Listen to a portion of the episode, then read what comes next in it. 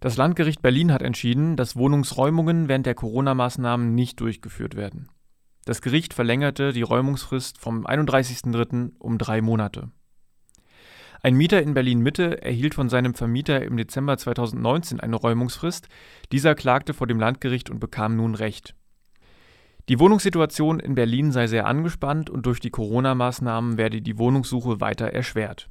Mieterverbände bezeichneten die Entscheidung als Stärkung des Mieterrechts.